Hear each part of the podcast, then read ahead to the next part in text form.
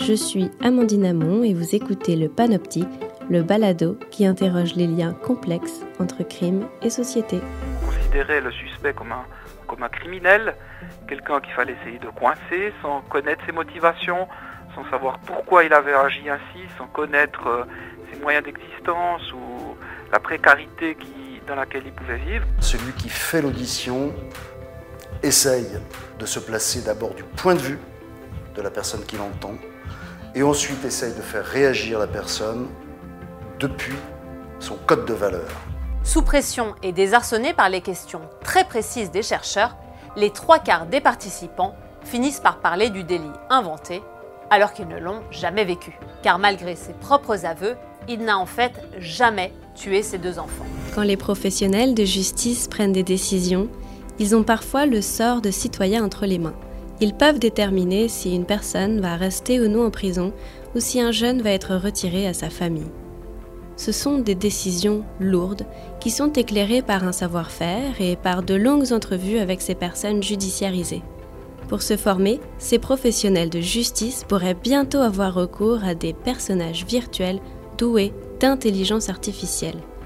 On appelle ça des AVA, et notre invité est en train d'en développer plusieurs prototypes. Pour nous en parler, je reçois Jean-Pierre Gay, chercheur du CICC et professeur de criminologie à l'Université de Montréal. Bonjour Jean-Pierre Gay, merci beaucoup d'avoir accepté de venir nous parler de vos projets. Euh, corrigez-moi si je me trompe, vous menez plusieurs projets euh, et vos recherches portent surtout sur une technologie qu'on appelle AVA, euh, donc des agents virtuels autonomes, des personnages en réalité virtuelle doués d'une intelligence artificielle pour former des personnes à faire des entrevues criminologiques vos personnages jouent le rôle de délinquants, de suspects, mais aussi d'autres rôles. Est-ce que vous pourriez nous expliquer un peu l'objectif de tout ça et surtout pourquoi utiliser des personnages virtuels plutôt que des humains? Depuis une, quinzaine d'années, on offre de la formation aux professionnels pour bonifier leurs compétences en entretien et en entrevue d'évaluation des personnes. C'est une tâche très difficile qui demande de la part des professionnels beaucoup de formation, beaucoup d'accompagnement, beaucoup de rigueur. Euh, jusqu'à tout récemment, on a généralement préconisé des stratégies de formation dans lesquelles on réunit les collègues ensemble, on leur offre une formation et ensuite de ça, on les laisse aller mettre à l'épreuve leurs nouvelles compétences sur le terrain avec les circonstances que l'on connaît actuellement, ça devient de plus en plus difficile d'offrir des formations. C'était aussi vrai, même avant la pandémie, lorsqu'on voulait offrir de la formation en dehors des centres urbains, par exemple, ou à partir du moment où on voulait, faire un rafraîchissement ou une mise à jour des enjeux de formation, généralement, c'est extrêmement coûteux. Donc, on, on devait réunir les collègues en un seul et même endroit pour faire cette mise à jour de formation, pour réunir les collègues et poser des questions. Donc, il y a des coûts assez importants, d'une part à l'octroi de formation de base, mais le maintien des acquis est aussi extrêmement coûteux. Un des objectifs du développement de l'AVA, c'était d'offrir une technologie qui permettait de, je dirais, de mettre en pratique et de s'assurer que la formation était bien comprise tout de suite après la formation, mais aussi plusieurs mois ou années. Euh, ça pourrait aussi permettre, dans ce cas-ci, d'offrir du maintien ou du suivi de formation à des collègues qui sont plus éloignés des centres urbains euh, à des coûts euh, beaucoup moindres. La difficulté avec les méthodes qu'on utilisait précédemment, c'était qu'on était difficilement à même de mettre en pratique ces compétences à mener l'entretien. Généralement, on, offre l'opportunité aux professionnels d'être formés à une méthode d'évaluation et on prend pour acquis qu'ils vont développer leurs compétences euh, euh, une fois sur le terrain. Donc, les agents virtuels autonomes avaient pour objectif de mettre en pratique ces nouvelles compétences-là et euh, se permettre de commettre des erreurs dans un contexte relativement contrôlé. Parce que le travail des professionnels dans le milieu de la santé, de la justice ou de la sécurité, est un métier qui a des retombées importantes sur la vie des gens. Donc, on ne souhaite pas prendre des décisions sans avoir une certaine caution scientifique sur les meilleures méthodes. Donc, l'agent virtuel autonome, son objectif, c'était de permettre aux professionnels, d'une part, de mener ces entretiens-là dans un environnement relativement contrôlé et d'autre part, d'avoir un certain feedback ou une certaine rétroaction sur la qualité des entretiens menés.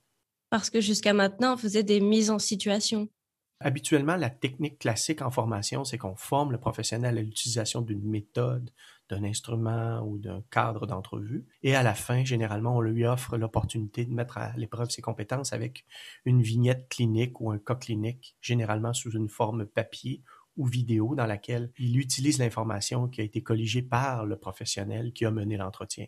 Mais ce n'est pas lui qui va chercher l'information. Donc, l'AVA a pour objectif de mettre à l'épreuve les compétences à aller chercher l'information en entretien. Pourquoi est-ce qu'on ne peut pas faire ça avec des humains? Habituellement, euh, il est possible, les meilleures pratiques en matière de formation à l'évaluation proposent d'utiliser par exemple des comédiens. Euh, les comédiens euh, simulent un patient psychiatrique ou une personne judiciarisée ou un adolescent judiciarisé et le professionnel peut s'exercer à la pratique de l'entretien.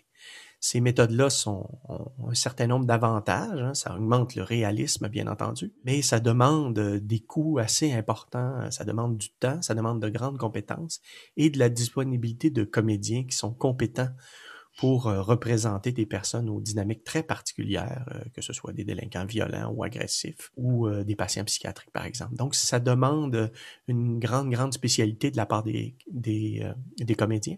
Et c'est très difficile d'avoir ces conditions-là en formation, bien entendu.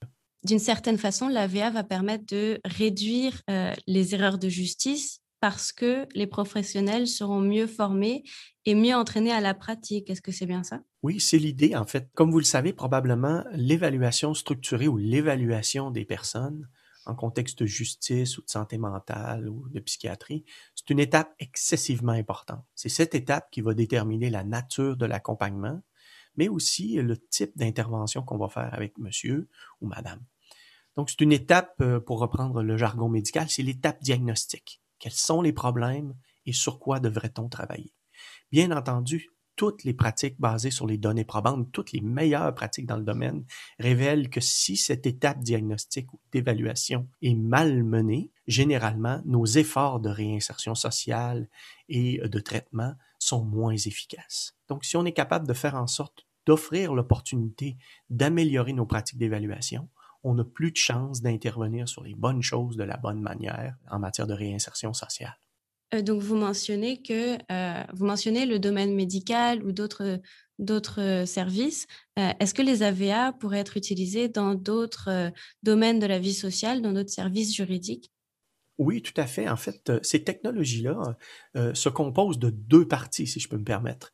Il y a l'entité, le programme, l'intelligence artificielle, les modules de traitement de la langue naturelle. Donc, il y a le, la structure informatique et il y a son contenu. Donc, dans le cas qui nous préoccupe ici, on se concentre sur un domaine euh, très spécifique de l'évaluation du risque et des besoins, et on pourrait facilement remplacer le contenu de discussion par d'autres types de contenus. Bien entendu, on a des velléités de, d'utiliser cette technologie-là dans plusieurs domaines de la prise en charge de l'accompagnement en matière de santé, de sécurité et de justice. Par exemple, on pourrait très facilement créer un agent virtuel autonome qui est capable de servir à la formation des agents de police, par exemple, qui sont aux prises dans le cadre de leur travail avec des clientèles ou des situations très difficiles. Et dans ce cas-ci, on pourrait remplacer la nature de la discussion qui tourne euh, autour de l'évaluation du risque par une discussion autour des questions de, par exemple, d'appel auprès de citoyens euh, qui souffrent de problèmes de santé mentale, par exemple. On pourrait faire en sorte que les professionnels puissent mettre à l'épreuve leurs compétences à désamorcer une situation problématique. Donc, on pourrait très bien voir des, avenues comme celle-là euh, dans les milieux policiers. Euh, on pourrait aussi voir ces méthodes-là adaptées au, au, milieu des tribunaux, par exemple, ou au milieu de la prise en charge communautaire. Comment développer des meilleures pratiques à l'aide d'agents virtuels autonomes, c'est ce que l'on souhaite développer euh, dans un avenir plus ou moins lointain. Depuis 1992, l'organisation américaine Innocence Project défend les innocents jetés en prison aux États-Unis. Euh, hier, vous me disiez que c'est particulièrement important pour euh, les personnes euh, de la justice d'être bien formées parce que ça a des conséquences quand même importantes. Leurs décisions ont des conséquences importantes. En fait, j'aurais bien aimé que vous me réexpliquiez ça. Le domaine de la santé, de la sécurité ou de la justice est un domaine complexe dans lequel il y a énormément de répercussions au travail des professionnels. une des raisons pour laquelle on a développé un agent virtuel autonome, c'était de permettre aux collègues d'avoir une formation dans laquelle euh, les erreurs ont moins d'impact. À mhm. partir du moment où il y a des décisions qui sont prises à propos des enfants, des adolescents ou des adultes ou des patients psychiatriques, à partir du moment où ces, décisions-là sont prises, elles ont des répercussions importantes sur le quotidien de ces gens-là. Donc, on veut s'assurer que les personnes prennent les meilleures décisions. Or, lorsqu'on se trompe, ça va avoir des répercussions importantes. Si vous évaluez le risque euh, de violence ou de violence sexuelle ou de violence euh, domestique et conjugale, par exemple, on veut s'assurer euh, de réduire les répercussions de ces erreurs-là et on veut apprendre des erreurs. Donc, l'agent virtuel autonome, une de ses c'est d'offrir une rétroaction relativement rapide et systématique sur la nature des entretiens menés, ce que l'on peut difficilement faire dans un cadre traditionnel de formation je ne peux pas, à titre de formateur, accompagner toutes les personnes dans leur entretien et les guider vers peut-être les meilleures questions à poser ou les, erreurs à éviter, par exemple.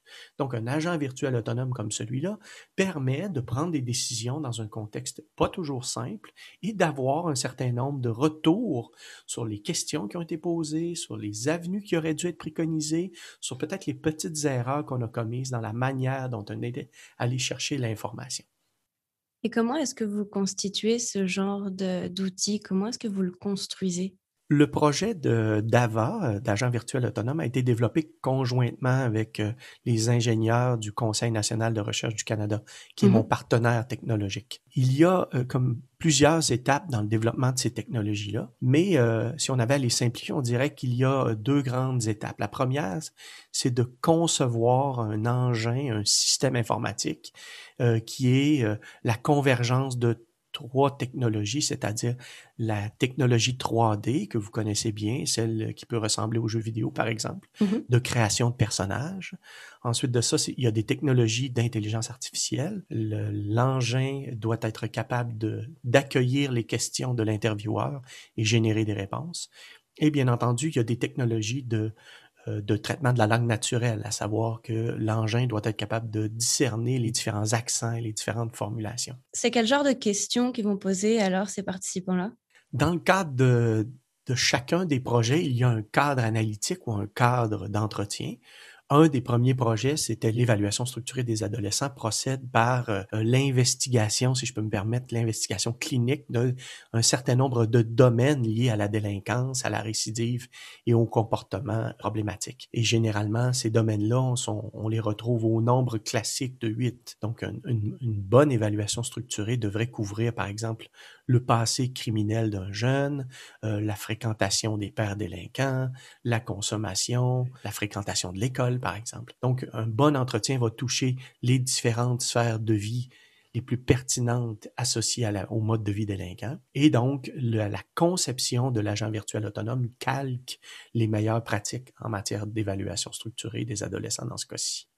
D'accord. Donc, une fois que vous avez euh, établi une banque de questions, parce que c'est ça que vous faites dans la première étape, qu'est-ce qui se passe après? Une fois qu'on a euh, identifié l'essentiel de toutes les formes possibles que peuvent prendre les questions concernant les domaines associés à la délinquance et à la criminalité, ça nous donne un bassin de questions sur lequel on fait entraîner par apprentissage profond euh, le système informatique qui va traiter toutes ces questions-là. Une fois qu'on a reçu ou documenté toutes les questions, on a fait préalablement, soit dit en passant, une analyse thématique de ces contenus-là et on les a classés dans ce qu'on appelle des intentions. Donc, mm-hmm. plusieurs variantes des mêmes questions se retrouvent dans le système et ensuite de ça, on apprend à l'agent virtuel autonome à reconnaître les intentions. Donc, la forme classique que ça peut prendre, ce serait quelque chose comme on a 30 euh, variantes de la question comment ça se passe ces temps-ci à l'école? Alors, on, on, demande au système informatique d'apprendre ces 30 questions et on lui soumet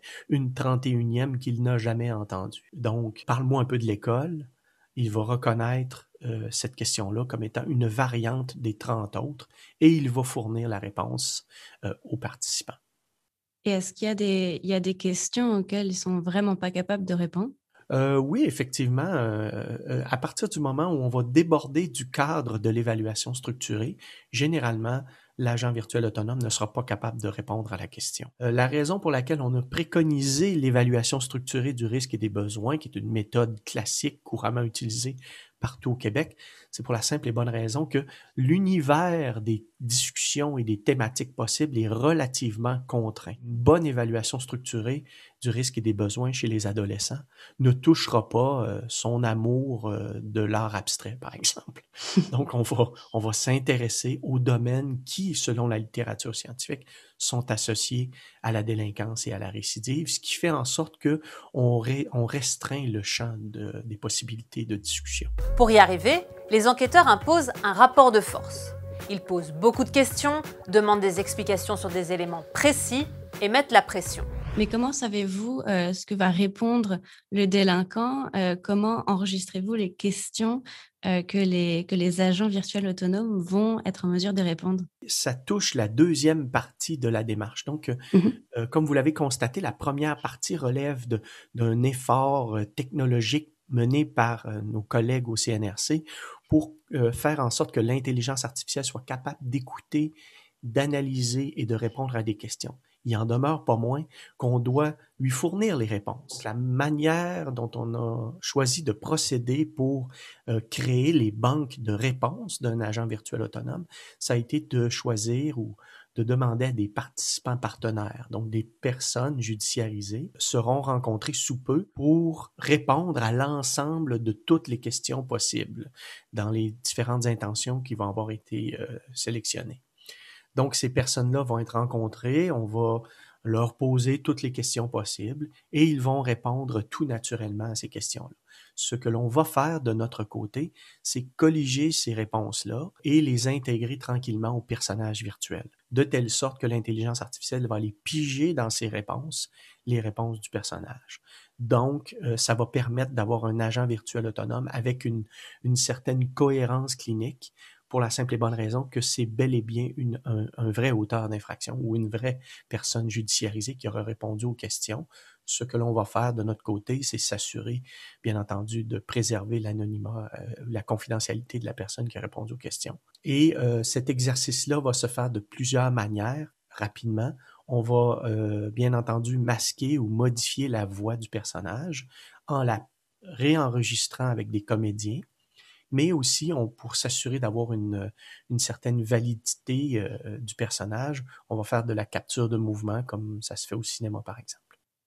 Oui, c'est ça que j'allais vous demander. Est-ce que euh, les personnages euh, virtuels seront capables de lire le non-verbal des personnes avec qui ils seront en entrevue, donc des personnes qui leur poseront des questions Est-ce qu'ils vont capter leurs expressions faciales, leurs gestes, etc.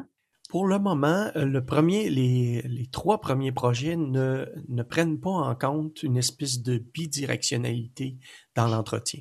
Toutefois, on a soumis récemment deux autres projets de recherche dans lesquels on va tenter de rendre, euh, je dirais, bidirectionnelle cette interaction, à savoir que l'agent virtuel autonome va pouvoir être attentif au non-verbal de l'intervieweur ce qui va faire en sorte qu'il va être capable de, de faire d'avoir des, réactions plus adaptées aux conditions de l'entretien.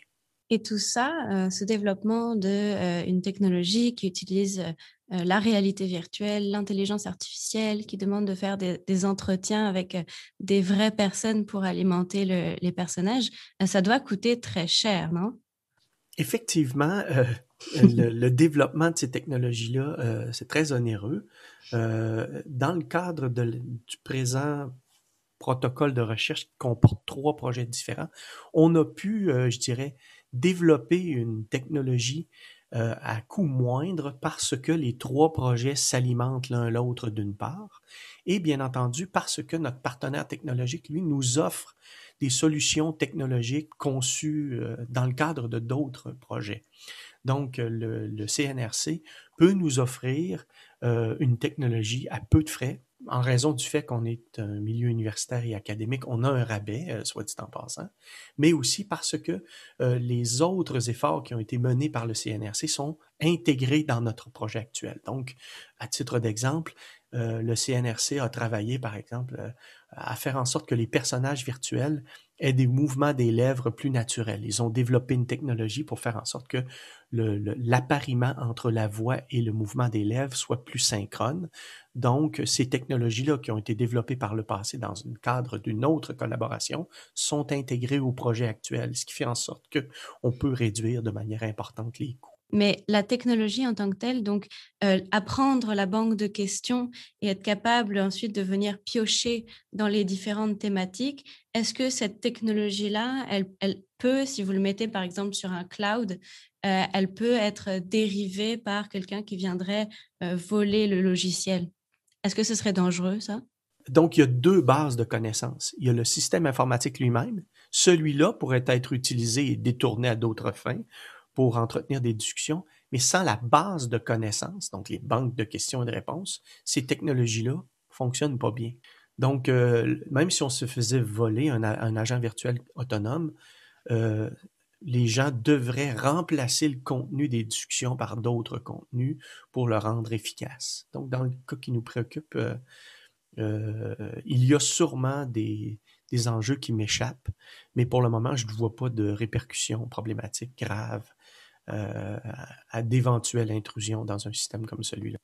Jean-Pierre Gay, merci beaucoup de nous avoir expliqué très simplement comment on utilise une intelligence artificielle pour former des professionnels euh, de justice au Québec. Merci beaucoup.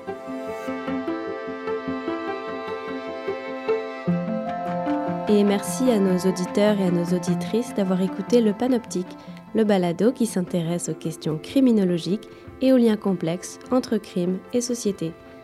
Le Panoptique est produit par le Centre international de criminologie comparée sous la direction de Rémi Boivin, réalisé par Marine Créquer avec l'aide de Raphaël O'Haraud au montage.